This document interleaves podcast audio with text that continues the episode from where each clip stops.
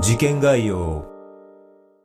1991年1月2日午後5時、佐賀県佐賀市の旅館で12年ぶりに再会する地元中学校の教師と生徒、合わせて総勢50名近くが参加する同窓会が開催された。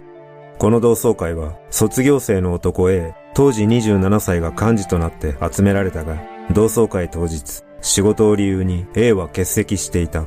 このことを参加者らは特に不審に思うこともなく、同窓会は何事もなく終わったが、翌日の新聞報道によって、同窓会の幹事